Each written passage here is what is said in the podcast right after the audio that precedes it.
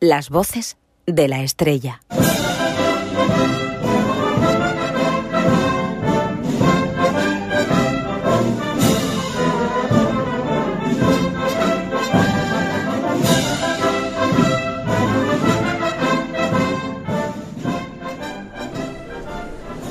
Estamos ya a mm, menos de un mes de la coronación canónica de la Virgen de la Estrella. Abrimos nuevamente esta ventana en esta colección de programas, Las Voces de la Estrella, con protagonistas de la cofradía, como todos ustedes saben.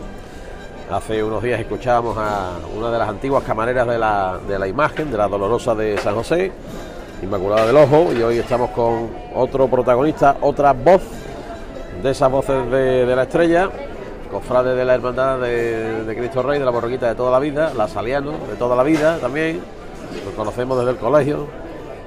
Don Luis Prieto, ¿cómo está usted? Buenas tardes. Buenas tardes, don Andrés. Pues muy bien, estupendamente aquí en tu compañía. Bienvenido, ¿eh? Muchas gracias. Gracias. Eh, gracias por, por estar aquí compartiendo este ratito de radio, que ya saben no tiene más pretensión que darle a conocer a la gente, que sobre todo a la gente que vive fuera de, de- de Jerez y que saben que en octubre se corona una, una virgen, que por aquí van a tener la oportunidad de ver a una dolorosa maravillosa, arrebatadora, que pertenece a una cofradía muy bonita, que es la que abre la Semana Santa todos los años. Y el resto dímelo tú. Yo te pregunto por tu hermandad, ¿tú qué me cuentas? Yo te cuento de mi hermandad que yo llegué, pues, no te voy a decir por casualidad, pero más que por casualidad, por cabezonería. Pues yo no, no estaba en la escuela San José, como tú sabes, yo estaba con, en la Salle con vosotros, eh, pero mis primos estaban en la escuela. Y en mi casa no había vinculación con ninguna cofradía más allá de que mi padre, eh, mi padre moría con el Cristo de la aspiración. Pero no Cristo? el Cristo. Tiene buen gusto tu padre, ¿eh? Mi padre era del Cristo y del Valle, una cosa casi enfermiza. Eso, eso, de, eso de tener buen gusto. pero no, no estuvo nunca inscrito como hermano del Cristo. ¿Y qué ocurre? Yo veía a mis primos los domingos de Ramos vestidos de nazareno, sobre todo los dos que eran mayores que yo, y para mí aquello era la, la- la leche, ¿no? Verlos a- y yo tenía la cabezonería que quería vestirme en la cofradía de mis primos. Me vestí una vez con 6 años, no me volvieron a vestir, pero ya con 10 años me puse un cabezón y ya me, me inscribí en la cofradía y hasta hoy. Tengo 42 años en, la cofradía. Que se dice pronto, ¿eh? Se dice pronto. Se dice pronto. Se dice pronto. Miguel Perea, el compañero Miguel Perea siempre dice que el problema que tenemos en Jerez es que estamos creando una Semana Santa que pretende tener una altura, y de hecho la tiene, la Semana Santa de Jerez es maravillosa, pero sin tener un, un, un pozo Un de pozo, generaciones. Efectivamente. En tu caso me lo estás contando, ¿no? Efectivamente. Yo fui el primero en mi casa. Después mis hermanas se apuntaron cuando ya se pudieron apuntar las, cuando ya podían salir las mujeres. Por eso mis hermanas son las dos más antiguas en Jesús Nazareno, que es la borreguita. También es de tener buen gusto. Claro. Y cuando ya se abrió el- la posibilidad de que salieran en la fila de Nazareno de la borreguita, se apuntaron las dos. Y, y ya después pues han venido mis hijas, mis sobrinos, ya, ya somos muchos prietos. Pero allí tengo yo la categoría de patriarca, aunque sea. Uf, tú eres el patriarca, El de los patriarca prietos. prietos. Eh, El patriarca de los prietos en la borriquita. Bueno, te lo iba a preguntar al final, pero como tú has sacado el tema, ya te lo pregunto. Estaréis contentos en casa, ¿no? Con la pregonera de este año, ¿no? Figúrate, ¿no? Figúrate cómo va la cosa. ¿eh? Septiembre no va mal, no va mal en casa. No de los va mal, ¿verdad? No- no va mal. No va nada mal. ¿Cómo, ¿Cómo llegó la noticia? Bueno, pues llegó, se escuchaba. Vosotros la conoceríais la noticia de antes, ¿no? Sí, se escuchaba mucho, vamos, dos, tres días antes nos dijo, oye, mira que va a haber esto el lunes, eh, va a salir esto a la hora del ángel, entonces estábamos preparados ¿no? para, para ver la noticia, que además fue puntualísimo, el ángel no había dado tiempo ni de, de rezar primera vez María, ya estaba publicado en, Sí, sí, en Facebook. Y, Rocío bueno, Ojo que lleva la web de la prensa del Consejo es puntual Sí, para esas cosas. puntual. Y para nosotros ha sido una ilusión grandísima. Porque además, ella ya lo ha contado varias veces, llevaba 21 años sin hacer nada. Y a mí particularmente me da mucha pena porque cuando tú conoces el potencial de una persona y si esa persona encima es tu hermana, pues te da coraje de decir, joder, qué pena lo que se está perdiendo es Jerez, ¿no? Porque es que mi hermana escribe muy bien y además recita muy bien. Declama, declama, declama estupendamente. Y el año pasado cuando volvió a hacer algo, que fue en el Nazareno, El pregón de Jesús. se le notó mucho el pozo, claro, son 20 años después, y se le notó mucho, le ha dado muchísimas tablas, me parece a mí, el hecho de llevar estos años dando clases. El enfrentarse todos los días a un auditorio, tener que captar la atención del auditorio, aunque sea distinto, oye, se le notaba una soltura eh, y todo eso lo vamos a disfrutar en, en Villamarte. Bueno, pues este señor Luis Prieto Enríquez es el hermano de la pregonera de este Sí, año señor. próximo, 2024 de Es la... lo que yo aspiraba a hacer la vida, hermano de que te hacen la pelota en todas partes y no tienes que hacer nada, Andrés. te convidan. Llevo una semana estupenda. Eso es como ir de auxiliar un paso. ¿eh? Efectivamente. El que se queda toda la noche sin dormir es el capataz. Tú nada más que te pones el traje negro. Efectivamente. Dicho esto con todo el cariño del mundo, porque obviamente estoy diciendo una barbaridad. ¿eh? Se enfaden los capataces. Que yo fui 18 años auxiliar con Sí, Martín, señor. que estará escuchando, estará Sí, deseando señor. darme un coqui cuando me vea. Eh, el otro día se presentaron La Corona y la La Saya, corona y la saya, correcto. de tu Virgen. Opinión. A mí la saya me gustó, me parece una buena obra. Eh, tiene, tiene el hándicap, siempre va a tener el hándicap de tener que competir con la saya de Esperanza Elena Caro, que es una maravilla, queramos o no queramos una maravilla. Y la corona me pareció una auténtica maravilla. La corona me pareció fantástica. Ya el diseño me gustaba, pero creo que la ejecución de, de Tony, de Tony García Falla, es espectacular. Lo que han hecho con el trabajo de esa corona en ese taller me parece algo fuera de serie. Me parece fuera de serie. La verdad que a mí me, me impactó muchísimo y me emocionó muchísimo ver la, ver la corona. Parece mentira, ¿no? Pues sí, 2007 comenzó este expediente Pues de sí. coronación. 16 años después, un día te citan para, para vernos todos en la bodega La Concha de González Vías y te presentan la corona. y ahí lo lleva. Sí, señor. Que parecía bueno, un sueño, ¿no? En principio incluso era algo casi, casi, casi utópico porque fue todo tan a la ligera, tan para que coincidiera con el 125 aniversario de la llegada de la Saya Jerez, que era en 2008. Por eso se hizo aquel expediente eh, pues muy rápido, ¿no? Yo me acuerdo que de broma decía Juan Infante bautizó aquello como una cave. La corona- coronación de alta velocidad. Teníamos aquella broma porque el expediente es que se redactó en menos de un mes. El expediente fue una cosa, bueno, en el mes de mayo se consiguió presentar la, la solicitud de coronación que la firmó el hermano Alberto, que era, ¿te acuerdas del hermano Alberto Gómez Barruso? Que era entonces el provincial en Andalucía. La solicitud la hacía él y la primera adhesión era la del superior general de los hermanos. El jefe, como dice Alberto Aguilar, el que manda en la salle del mundo.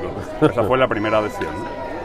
Y pensaba el hermano Diego, que era el que estaba aquí en Jerez, de director general, que con esos dos documentos ya iba a sacar un compromiso de- del obispado. Y el obispado le dijo que, que sin un expediente no se hacía nada. Y el hermano Diego, que es de los de Diego Apresa. Diego Apresa, mancheño, que estaba en San Lucas, por cierto, Correcto, hace- sí. un mes en San Lucas, pues nos dijo, bueno, pues tenéis 15 días para hacer un expediente. Digo, en 15 días es imposible, absolutamente imposible. Pero bueno, estuvo en 25, que no es poco. No es poco, ¿no? No es poco. ¿Por qué estuvo en 25? Porque cuando uno tiene la suerte de tener en su casa mm, a Eugenio Vega, a Manolo Rosa, a Agustín Pina, a Pablo Pomar, a Pepe Jacome, a Manolo Fernández Maqueira, claro, todo eso sin salir a buscar a ningún sitio. Con ese elenco te, te sale, te sale. Con toda su buena voluntad, todo el trabajo que hicieron, pero claro, eran primeras espadas en lo suyo. Entonces en 25 días llegamos con el expediente al obispado, hubo un 15 de junio. A mí no se me olvidará, además una de las frases que se nos quedó. Nosotros llegamos al obispado, subimos a ver a Joaquín Perea, íbamos el hermano Diego, iba el hermano mayor, que era Alberto Aguilar, iba Juan Miguel García Pérez, que entonces era teniente hermano mayor, Manolo Rosa como diputado de cultos y Juan Infante y yo como coordinadores del, del expediente. Nos recibe Joaquín en la delegación, lo presentamos, nos va a entregar el documento y el hermano Diego le dice si podemos subir a saludar a don Juan. Llama por teléfono y dice, mira, sí que podéis subir a... Y me acuerdo que estaba don Juan en la sala de junta. Eh, abre la puerta Joaquín y le dice, don Juan, el hermano Diego y unos señores de la borriquita. Y entra el hermano Diego con los tres tomos del expediente en la mano. Y dice don Juan del Río, señores, ¿ustedes no trabajan? Esa es la frase del proceso del expediente. Es decir, joder, en 25 días habéis montado esto. Él pensaba, bueno, yo le digo a esta gente, hagamos expediente, ya vendrán en septiembre como pronto, ¿no? Y ya me los quito en medio de temporada y a los 25 días parecimos como Bueno, la frase de Don Juan es antológica. ¿eh? Magnífica. Esa es la frase del, la frase del expediente es esa. O sea, si yo tuviera que hacer una película, como se llaman ahora, una talk movie, Sí. que esto es lo que ha puesto de moda Informe Robinson, Para dejarnos de rollo, Efectivamente. yo, le, yo llamaría a la película de la coronación, señores, ustedes, no Ustedes no trabajan. trabajan, esa me es parece maravilloso. Esa es magnífica. Muy de Don Juan. Efectivamente. Además resumían todo en los 25 días de locura, de vorágine y de ilusión que fue aquello. Aquello fue una maravilla. No creo yo que en la historia de las coronaciones canónicas, algún caso habrá, pues, obviamente no soy experto, pero no creo que haya una coronación que haya pasado por tres obispos. No, Don Juan, que inicia todo esto, don José José. Mazuelo, que escribe el decreto, Sí. y don José Rico, que será quien la corone. Efectivamente, efectivamente. porque la del Valle estuvo mucho tiempo trabajándose, Con don Rafael. pero creo que ya la presentan y ya estaba don Rafael, ya era diócesis, y si no era obispo auxiliar, o sea, la- mm, solo tuvo un obispo. Pero sí, la nuestra ha pasado por tres, ha pasado por tres. Es una coronación muy especial en yo, entiendo, yo entiendo que eso también tiene que dejar huella. Sí, no sé qué tipo de huella, pero debe Sí, dejarla. ¿no? Sí, hombre, debe dejarla. Sobre todo yo, yo tengo muchos recuerdos de Juan del Río, que además creo que a muchos cofrades nos marcó mucho, muchas cosas. Y, y bueno, aquella, aquella época fue, fue muy, para nosotros muy divertida de trabajar y de, y de ilusionar. Además la hermandad sirvió para que mucha gente que estaba un poco retirada volviera a acercarse. Eh, gente que llevábamos un tiempo sin colaborar en cosas de la cofradía, volvimos a trabajar y volvimos a trabajar juntos. Se creó un ambiente muy bueno en aquella época.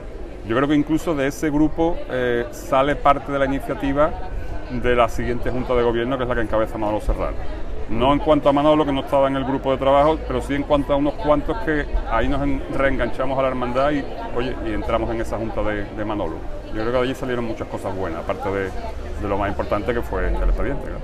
Dentro de, yo te digo, menos de un mes estará la Virgen pasando por aquí coronada canónicamente. Señor. Solamente pensarlo ya pone, nos pone los vellos de punta.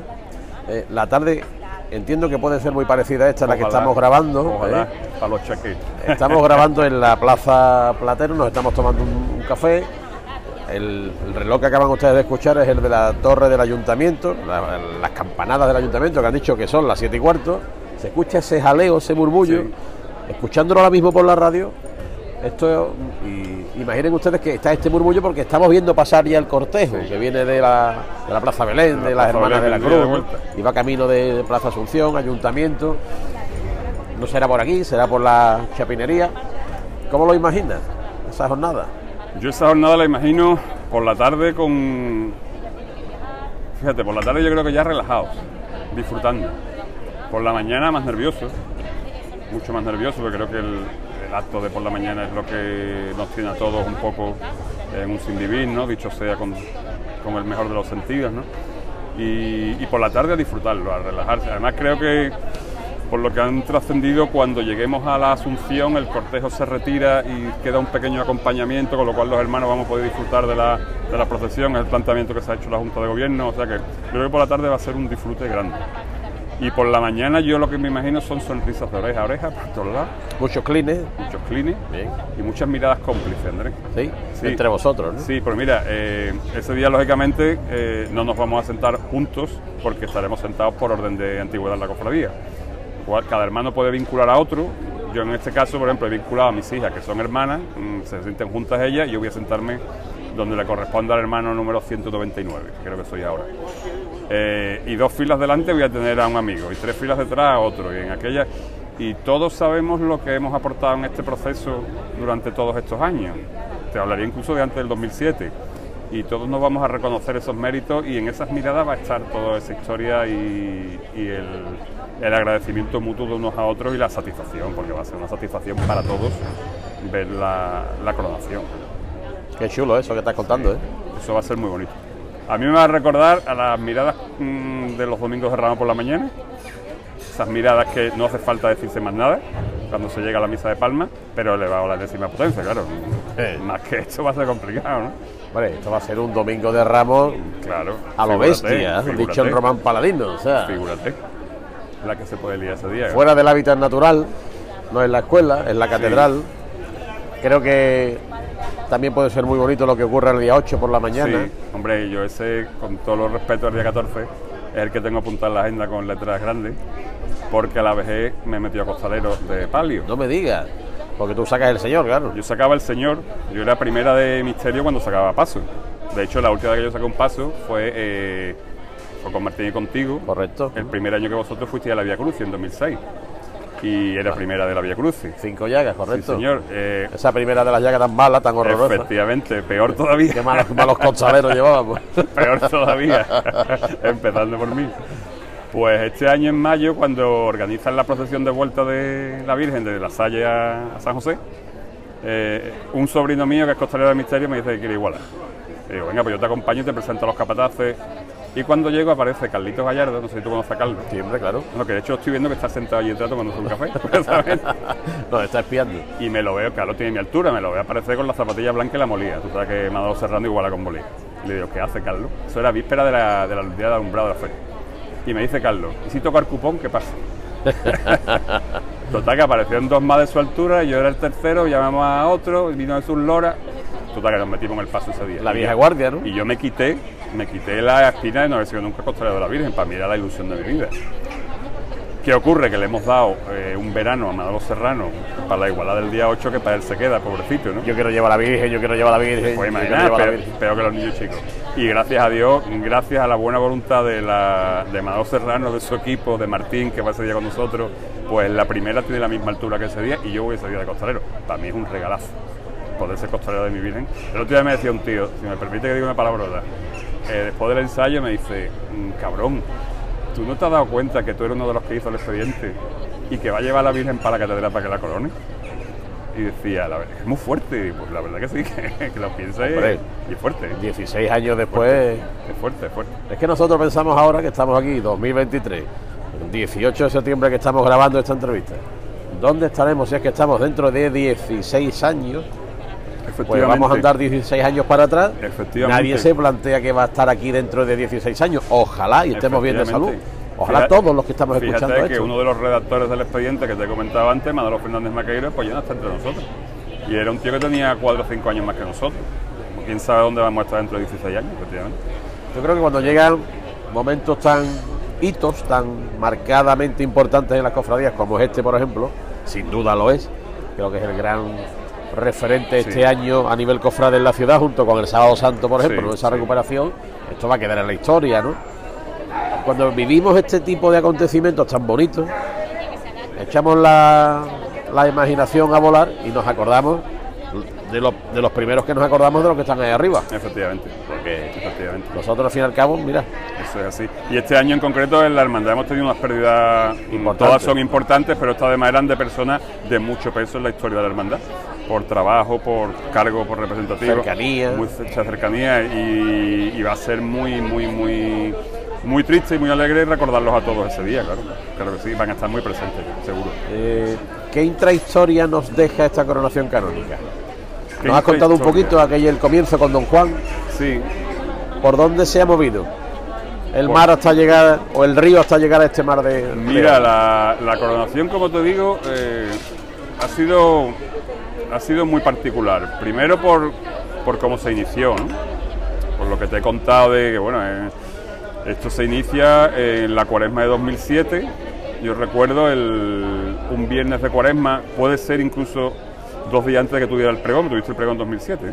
2007, 25 de marzo. Puede ser el viernes antes, ese viernes. Día 23 de marzo. Yo recuerdo que llega Alberto Aguilar a mi despacho y con esa, como suele ser muy propio de Alberto, cuando llega con una medio sonrisita nerviosa es que te va a soltar un bombazo y efectivamente me dice a bocajarro, eh, la Salle va a pedir la coronación de la Virgen, hay que ir pensando tema expediente, eso sí, pla, ahí lo lleva. Eh, y todo eso empieza muy rápido, muy a la carrera, por lo que te digo de- del 125 aniversario. Llega el 125 aniversario, la Virgen no se corona porque además se anuncia la coronación de la Virgen del Valle en Correcto. septiembre de ese año. No se iban a coronar dos vírgenes el mismo año ni, ni loco, lógicamente. Entonces eso queda un poco ahí, mm, como en stand-by. La hermandad sigue trabajando en el tema del fomento de la devoción. Se aprovecha a partir de ahí mucho para meter la cabeza en los colegios otra vez, que estaban un poco olvidados y nos teníamos mutuamente olvidados, a mí me gusta decirlo así. Yo en aquella época decía, cuando vino el hermano Diego, le decía, eh, la Salle ha vuelto a abrir la puerta, vamos a procurar colarnos dentro antes de que vuelvan a cerrar, porque nunca se sabe si va a seguir gustando o no esto. Oye, y a partir de ahí se hizo un muy buen trabajo y todo eso eh, ha aumentado mucho la devoción a la Virgen y el nombre de la Virgen. En 2012, que fue el 50 de la Virgen, volvió a sonar que había posibilidades de, de que llegara el decreto. De hecho, se nos recomendó desde algunos organismos del obispado que ese año sonara mucho la Virgen. Y dijimos, bueno, la Virgen el año que viene celebra su cincuentenario. Y nos dijeron, no, no, desde octubre del 11, por si viene, ¿no? Oye, al final no vino. Bueno, pues no pasa nada, pues seguimos, seguimos, seguimos. Oye, y las cosas de Dios, cuando menos se esperaba quizás, Bueno, Llega- Vamos a ver, vamos a ver, vamos a ver. llega cuando tiene que llegar, que es cuando Dios quiera. y las no cuando queramos nosotros. todas las cosas son de Dios, eso está claro, pero dicen que a Dios rogando y con el mazo dando. La verdad es que la, tu hermandad de la estrella eh, le dio fuerte al mazo durante la pandemia a base de bien. ¿eh? a base de bien. Yo que lo viví aquello de una manera un poquito como espectador, tangencial, como contador de cosas, que es lo que soy. Yo vi a mucha gente allí dando Sí, un callo importante y la estrella fue una de las que Sí. dio el callo gordo. ¿eh? La hermandad allí se portó. Y además se portó en presencia y, y por detrás en aportaciones. Correcto. Yo recuerdo uno de los que eran tesoreros entonces en la hermandad que nos decían que estaban, bueno, decían por teléfono y por WhatsApp porque estábamos todos confinados, que estaban sorprendidos de las aportaciones que estaba haciendo a través de la hermandad, tanto hermanos de la cofradía como gente relacionada con la Salle, que había encontrado en la hermandad la forma de eh, aportar sus cosas a, a esto. Y la verdad es que fue una- un trabajo fantástico. Sobre todo de los que estuvieron presencialmente que se la estaban jugando. Eso hay que Correcto. así. eso es así. Y gente que pilló el COVID trabajando con esto. Efectivamente. Yo recuerdo una conversación con dos semazuelos, que la voy a dejar obviamente en secreto del sumario, porque, hombre, eh, sería injusto decir, decir que la coronación de la estrella es un premio al trabajo que hizo la hermandad. Pero bueno, grano no hace granero, pero ayuda al compañero. Claro, ¿no? pues se la guinda, ¿no? Claro, la guinda efectivamente. muchas cosas, claro que sí. Claro que sí. las cofradías ahora mismo no están para esto. Pero también, Sí. pero también, don Rafael Sí, decía que las hermandades no son ONGs. sí, Las hermandades están para dar culto a Dios. sí. Pero Pero bueno, hay que estar, hay que estar en esa en cosa. la época que nos ha tocado vivir, hace falta ayudar a mucha gente. Evidentemente. Y que esto fue una cosa que la, la bolita de nieve que empezó a caer y se convirtió Sí. en una bola enorme. Efectivamente. Bueno, y. Además, bueno, la- las cofradías han demostrado históricamente que están a la necesidad del momento. Hace 500 años enterrando gente cuando una pandemia de peste y ahora pues ayudando en esto cuando ha llegado. ¿no? Eso es así. y además de manera completamente desprendida. Claro. Completamente claro, desprendida, claro. porque Todo lo que van por ahí. parece que uno, Valero. a, uno, a uno se le olvida el peligro. A Sí, uno se le olvida el peligro. sí. O sea, la gente, la mascarilla doblada, chiquillo, ponte bien la mascarilla, Sí, porque estaba mejor un Claro, camión con sacos de patatas. Claro que sí. Dentro de esta intrahistoria que tú me has, me has contado, me hablas de que os propusisteis fomentar la devoción a la Virgen. Mm. ¿Ha crecido en estos años? Mira, nosotros hemos notado, yo te hablo del colegio en el que yo tengo más relación, que es el nuestro, que es la Salle, los antiguos le decimos la Salle, la Salle Buen Pastor, que se ha vuelto a llamar ahora. Desde que con el hermano Diego y Alberto Aguilar se empezaron a hacer actividades con los niños, concursos de dibujo, jornadas del cofrado infantil, visitas a la hermandad. Ese es el primer punto de que la hermandad pasa de 400 papeletas de sitio a 600. Nosotros eso lo tenemos clarísimo. La generación de mi sobrino Lolo, tú lo conoces, el hijo de Manolo Prieto y de Regla, que son del Nazareno también. Ese niño tiene ya 20 años. Esa es la primera generación de ese colegio que dice la hermandad de mi colegio. Y no está en su colegio. Eso ha crecido mucho. Ese trabajo se ha hecho, oye, eso se nota, eh, pero se nota muchísimo. ¿eh? Y después una cosa que no, mm, ya no depende de nosotros, que yo la he observado durante los años, yo he estado muchos años en el reparto de papeletas de sitio muchas personas jóvenes, sobre todo niñas, a partir de 14 o 15 años, que llegan a la hermandad a vestirse, se apuntan y se visten sin tener una vinculación con la Salle, sin tener una vinculación familiar con la cofradía, pero porque quieren salir con la estrella. Eso no me pregunte por qué, eso... mm, Qué grande, ¿no? Sí, sí, sí, sí. Eso lo he notado yo en el cortejo. Y cuando tú das las papeletas, tú controlas el cortejo, tú lo sabes. Claro. Y es una cosa muy significativa de una niña que viene de aquí, ¿no? No, que a vestirse con la estrella, pues bendito sea Dios, ¿no? Pero en los colegios sí se ha movido y se ha notado mucho. Las dos misiones que se han hecho ahora en los colegios han sido fantásticas. Yo en la de Mundo Nuevo participé menos porque me cogía más retirado. En la de, en la de Buen Pastor lo hemos pasado. mm, el otro día contaba a mi hermana, no sé si la viste. Además, este es el cole nuestro, claro. Correcto. Yo además trabajo en la calle Antonio de Dios. Claro. Yo había días que mi hermana arregla, que es la que está conmigo en el despacho, me mandaba un WhatsApp y vente ya para acá, ¿no? Déjala bien tranquila, que la va a gastar, me decía, que la va a gastar. Y el otro día contaba a mi hermana Eulalia, que es profesora de La Salle, que mm, con todas las actividades que ella organizó para alrededor de la Virgen en el colegio, todos los días se rezaba el Regina Cheli en el recreo, llevaba a los niños a, a la capilla, les repartía estampas, les repartía cosas. Pues que pasó un día por el patio y le escuchó a unos decir, a unos pequeñitos, mira la seña de la Virgen. Sí, la seña de la Y Virgen. a mí me pasó un día, yo normalmente iba a echarles un cable. O sea, la pregonera es la seña de la la Virgen. seña de la Virgen, que paso por la Plaza San Andrés y escucho a Dios que dice, un poco más irrespetuoso, mira, el tío de las estampas. Eso era más mayor. Pero Tú eres el tío de las yo soy estampas. el tío de las estampas, mi hermano de la pregonera.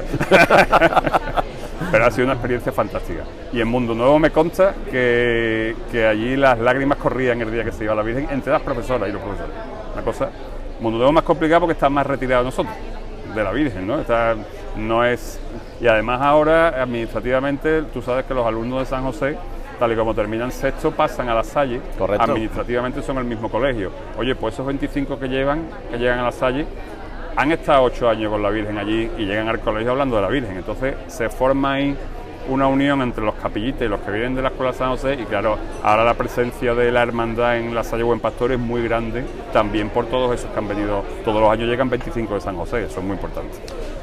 Eso es muy importante. Esa es la intrahistoria por la que yo te preguntaba. Eso, si no se cuenta, no se conoce. Claro. Pero eso es lo que al fin y al cabo queda como lo importante. Efectivamente, efectivamente. Esos niños Ahora esos que ahora niños, pasan allí en el futuro claro. serán cofrades veteranos, tendrán hijos, Claro. los apuntarán a la hermandad, claro. Hace dos años hubo una iniciativa y se colgaron en todas las clases de los colegios un, un dibujo de la Virgen que ha hecho Miguel Segura, muy bonito, Sí, sí. y se puso la jaculatoria de, de la Virgen. Bueno, pues ahora en cualquier acto de un colegio dice Virgen Santísima de la Estrella y los niños contestan, sé siempre nuestra guía al cielo. Oye, Eso vale un imperio, ¿eh? eso vale lo que no sabemos. Eso vale un imperio. Y estamos entrando en mil y pico casas de Jerez, porque hay mil y pico alumnos de la Salle en Jerez todos los años, eso es muy importante. Eso es muy importante. ¿Y hasta dónde va a llegar esto?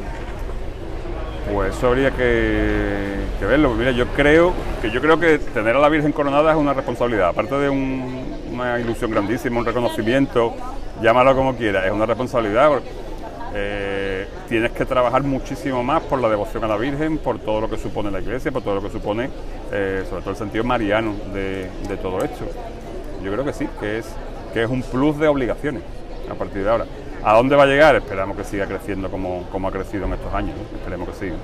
Vamos, que viene, viene muy trabajado hace muchos años. Los, los ultras de la estrella desde los años 60 son muy, muy, muy trabajadores y muy pesados. ¿eh? Los Antes han pasado dos para abajo, lo hemos visto. Sí, sí, ¿eh? correcto, sí. Y son, y son muy, muy, muy, muy pesados, gracias a Dios. ¿no? Todo el mundo conoce que la estrella es la Virgen de la Hermandad de la Borreguita, primer palio de la Semana Santa, primera dolorosa que pasa por la carrera oficial, la primera Virgen, Correcto. la número uno. Bien, Eh, todo el mundo ahora mismo que nos está escuchando desde cualquier rincón del mundo, entra en Google, Virgen Estrella Jerez, ¡pum! y sale una Virgen de Sebastián Santos, preciosa, como todas las imágenes de Sebastián Sebastián. Pero tú que la conoces desde hace tantísimo tiempo, ¿tú cómo nos la defines? Hay gente que son invidentes que nos están escuchando, ¿eh? Yo la Ahí lo lleva. defino, yo la defino con un rostro muy juvenil, casi adolescente, elegantísima. La Virgen es, la Virgen es elegancia, la Virgen nuestra es y es muy dulce. Tiene una dulzura, tiene una mirada espectacular. Si te pones en el punto en el que se encuentran los ojos con ella y además eh, tiene una pena, pero una pena que no es desgarradora, que es, no te voy a decir una pena alegre, pero una pena muy serena. Eh, y eso te hace que te transmita una paz y una tranquilidad impresionante, impresionante. Y además de eso, eh, como dijo el pregonero, la niña más bonita del patio de San José. bien, bien. Buen pregonero ese, buen Sí, pregonero. señor, sí, señor. Está en capilla para el día 6 ya. Hombre, hombre, por favor. Bueno, pues cumplimos la casi la media hora de programa y tú que has escuchado la- Pues sí, pues sí. las entregas anteriores, el hermano mayor le da coraje porque dice, como yo soy el primero, Claro. los demás lo tendrán más fácil. Claro, o no, o no, O no, bueno, yo qué sé. o no. Las voces de la estrella. Y tú estás solo en, venga, en la catedral. La Virgen está en la catedral, sola contigo. Tú tienes la suerte de quedarte solo por, por la razón que sea, ¿no? Te ha cogido don Luis Piñera y ha dicho, Luis, ayúdame. ¿eh?". Y de, de repente tú te ves solo en la catedral delante de la Virgen, en víspera de que la coronen, por ejemplo, y te habla. ¿Con qué voz? Pues mira, eh, te he dicho que la Virgen, cuando te la he descrito, tiene una cara casi adolescente. A mí, de más joven, me gustaba pensar que la Virgen tenía una voz juvenil, con todo lo que eso supone de transmitir ilusión, esperanza, incluso inocencia, jovialidad, un poco como pueden ser las voces de nuestras hijas ahora mismo. Una niña Eh, sin embargo, desde hace 21 años, por eso te decía mm, el otro día, Inmaculada del Ojo me ha pisado un poco Ah, bien. a qué me suena a mí la voz de la Virgen, aunque Vale. por otro motivo. A mí desde hace 21 años me gusta pensar que la voz de la Virgen suena como la voz de mi madre. Y cuando estoy un ratito delante de la Virgen, una de las muchísimas cosas buenas que me hace es que me hace acordarme de la voz de mi madre. Eh, dicen que lo más difícil de recordar a una persona que ya no está es recordar su voz. Es su voz. Pues a mí la Virgen me ayuda a eso y me gusta pensar que si no es la misma es muy parecida. Y eso es, eso es muy grande. Para mí es muy grande. La verdad es que a un pregonero en Sevilla le escuché hace, bueno, Alberto García Reyes, Sí. su pregón a la Esperanza Macarena, dijo precisamente lo mismo que has dicho tú, sí, recordar la voz de los que nos faltan sí, recordar es muy difícil. y ve- ver a tu Virgen, que es tu madre, y recordar la voz de tu madre, la que te dio la vida, Sí, guay, ¿eh? Por ahí van los tiros. Bien, ya sabes, pues no hace falta pegar a tiros. ¿no? Porque con esto, Luis, no hace falta decir creo que nada más. Enhorabuena, ¿eh? Muchas gracias. Como hermano de Cristo Rey, Muchas gracias. Enhorabuena por el programa que estás haciendo. Muchas gracias. Nos está gustando mucho. yo lo sé, Nos me consta, me consta. La pena es que hacemos un par de entrevistas a la semana y no me va a dar tiempo de aquí a la coronación para entrevistar a todos los que yo quiero. Pero bueno, eh, si Haremos algún... el post. haremos lo que haga falta, haremos lo que haga falta. Que os lo paséis muy bien Muchas gracias. ahora en octubre. ¿eh? Yo disfrutaré con todos vosotros y que disfrutéis mucho el día de la coronación canónica que os lo habéis ganado. ¿eh? Os lo procuraremos, lo procuraremos. Gracias Luis. Muchísimas gracias. Viva la Virgen de la Estrella. Viva siempre.